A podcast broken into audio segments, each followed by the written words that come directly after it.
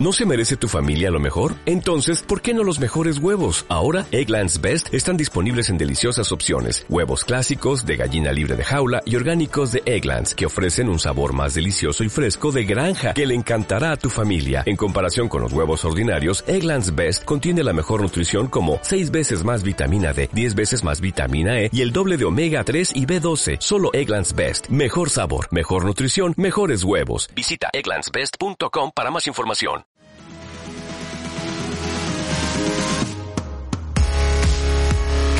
Este es el podcast de Antídoto. Aquí estaremos hablando sobre iglesia, la vida, teología, música, muchos temas más, así que quédate con nosotros. Antídoto es iglesia para todos. ¿Qué tal amigos? ¿Cómo están? Bienvenidos al podcast de Antídoto. Este es el séptimo episodio de la serie de Semana Santa. Los saluda Tomás Cuellar y si no has escuchado los episodios anteriores, date una vuelta a la página de Facebook Antídoto o en Spotify búscanos como Antídoto Podcast. En este día domingo estamos celebrando el acontecimiento más importante de toda la historia, la resurrección de Jesucristo. El acontecimiento que reafirmó lo que Jesús dijo ser, el Hijo de Dios, el hecho histórico que afirma nuestra fe y el cual concluye la victoria sobre la muerte. Es un gusto estar aquí conectado con ustedes celebrando esta gran fiesta con Jesús. Este último episodio de la serie se titula El jardinero. Hablaremos un poco de la resurrección de Jesús, leeremos algunos versículos en el capítulo 20 del Evangelio de Juan, pero nos centraremos en una pequeña parte de la historia donde le ocurre algo muy curioso a María Magdalena. Pero antes de hablar de eso, ve por un refresco, ve por una botana, vamos a darle un poco de contexto a la situación. Nos encontramos en el día domingo, ya se cumplió el tiempo que Jesús había dicho a sus discípulos que había de pasar después de su muerte en la cruz, para que Él resucitara. Era muy temprano en la mañana, de hecho, aún estaba oscuro, y María Magdalena, junto con otras mujeres, vinieron a la tumba. Camino hacia allá, entre ellas se preguntaban ¿Cómo le haremos para mover la piedra? y si no logramos moverla, ¿qué vamos a hacer? ¿Habrá soldados allí? No nos van a dejar hacer nada pero cuando llegaron se encontraron con la sorpresa que la gran piedra que cubría la entrada de la tumba estaba movida. Dentro no se encontraba el cuerpo de Jesús, la tumba estaba vacía. Imagina ese momento, qué incertidumbre debió pasar por sus mentes. Después de esto, María Magdalena y las demás corren buscando a los discípulos para contarles lo que sucedió. Entonces Pedro y Juan, al escucharlas, quieren ver si todo esto es cierto y visitan la tumba. Aquí nos damos cuenta de que si Pedro y Juan juegan una carrera corriendo, Pedro pierde. Lee Juan 24 para que entiendas. Para su sorpresa, se dan cuenta que todo es verdad. La tumba se encuentra vacía. Y me imagino que estas personas al ver la tumba así quedaron impactadas, quedaron conmovidas y a la vez asustadas. De hecho, la historia cuenta que el lienzo que cubría la cabeza de Jesús se encontraba enrollado y apartado de las demás cosas que estaban allí. Así que todo era muy raro. No saben qué ha sucedido, aún no lo han entendido. Después cada uno se fue a su casa, quizás tristes, con incertidumbre, o molestos, no sabemos, pero María Magdalena se quedó afuera de la tumba llorando, y este es el punto de la historia a donde quiero llegar y analizar un poco.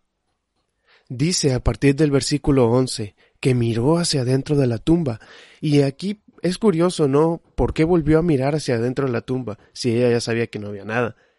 Dice que vio dos ángeles sentados, donde estaba el cuerpo de Jesús anteriormente, y le preguntaron ¿Por qué lloras? Y ella contestó Porque se han llevado a mi Señor, y no sé dónde lo han puesto. Dice que dio la vuelta para irse y vio a alguien que estaba parado allí. Y esa persona le pregunta Apreciada mujer, ¿por qué lloras? ¿A quién buscas? Y ella pensó que era el jardinero, y le dijo Señor, si usted se lo ha llevado, dígame dónde lo puso, y yo iré a buscarlo. María, dice el jardinero. Y María Magdalena entendió en ese momento que ese jardinero desconocido era Jesús, y le contestó Maestro. Qué hermosa imagen, ¿sabes? Podríamos decir que María al parecer se equivocó al pensar que Jesús era el jardinero. Ella pensó esto porque la tumba de Jesús se encontraba en un jardín que pertenecía a José de Arimatea, y María creyó que esta persona era el jardinero que cuidaba ese lugar. Pero si prestamos atención y nos ponemos a pensar, no se equivocó del todo. Jesús es el jardinero que está cultivando un nuevo jardín. Es curioso ver que la primera vez que Jesús se presenta después de haber resucitado es como un jardinero. Él es el jardinero que está trabajando cuidadosamente en su huerto, está tratando con cada planta, le está dedicando tiempo, de vez en cuando las poda, las riega, les da lo que necesitan día a día. Y esas plantas somos tú y yo. Siempre está involucrado con nosotros, en nuestros planes, en nuestras actividades, de vez en cuando nos poda, es decir, quita de nosotros lo que está estorbando para florecer. Siempre nos provee lo que necesitamos día a día. Él es nuestro jardinero. En la cruz dio su vida por nosotros, para rescatarnos, y ahora somos sus hijos por medio de la fe en Él. Y ahora se dedica a tratar con nosotros, nosotros como su jardín, y eso nos da paz y confianza, el saber que Él es un buen jardinero. Hay una película que seguro ya viste, se llama La cabaña, está basada en la novela con el mismo nombre, el protagonista se llama Mackenzie y busca a su hija Missy, que fue secuestrada. Pero si no la has visto, perdón por el spoiler que daré, hay una escena al final donde un jardín que representa el corazón de Mackenzie termina todo hermoso y reparado, después de estar desordenado y feo. Quienes ya la vieron me entenderán, así que terminando este podcast Ve a verla si no la has visto. Y ese es Dios, trabajando nuestros corazones como si fuera un jardín, poco a poco, dedicándole el tiempo necesario, trayendo la provisión necesaria que necesitamos día a día. Y continuando con este tipo de metáforas, la Biblia muchas veces nos compara con árboles.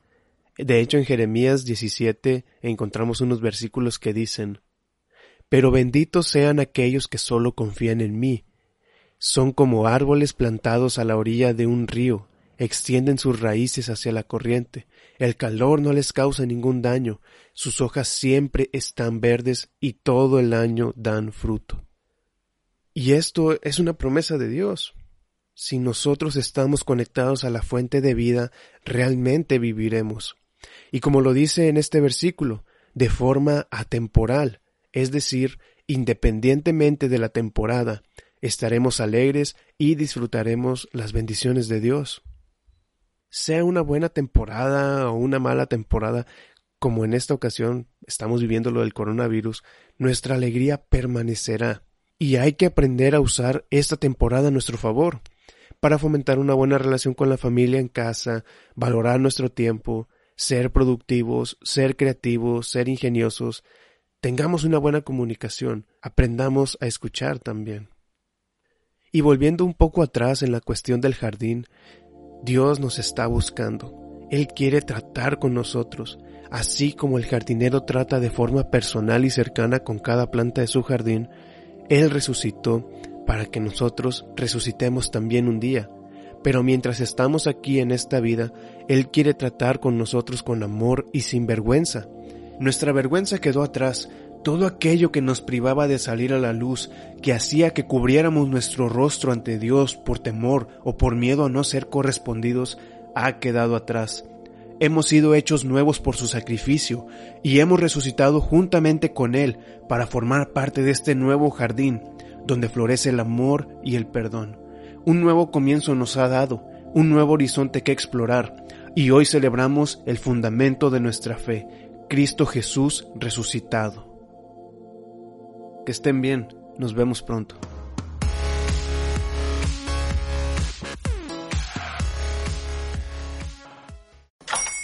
Hola, buenos días, mi pana.